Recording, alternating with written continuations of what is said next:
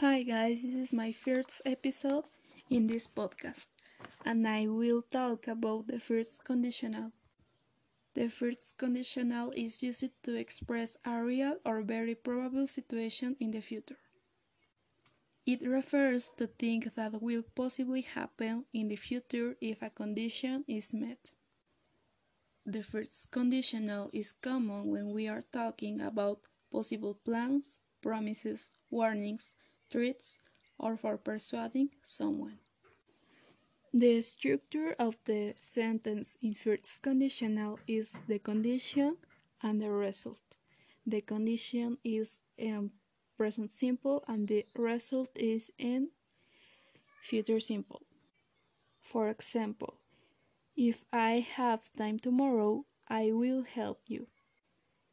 In this sentence, if I have time tomorrow is the condition in present simple, and I will help you is the result in future simple. This example is an affirmative sentence. The structure for the affirmative sentence is if plus subject plus verb in present plus complement for the condition and subject plus will plus verb in present plus complement for the result. And for the negative sentence, the structure is if plus subject plus verb in present plus complement for the condition and subject plus will not plus verb in present plus complement for the result. For example, if I sleep in the class, I will not pass my exams.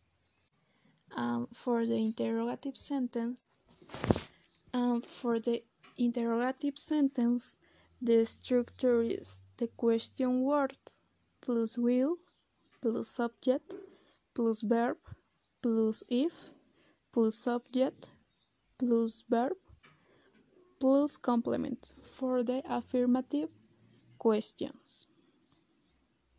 And for the negative questions, the structure is the question word plus will not plus subject plus the verb in present plus if plus the subject plus verb in present plus complement or the question word plus will plus subject plus verb in present plus if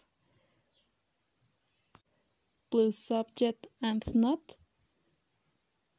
plus verb in present plus complement. And this is an example for affirmative question. What will you do if you fail the next exam? If I fail the next exam, I will feel sad. In the answer of the question, we can use I will or the contraction I'll. We use the first conditional to talk about possible situations and their consequence in the future. And it's all for this episode. Thank you.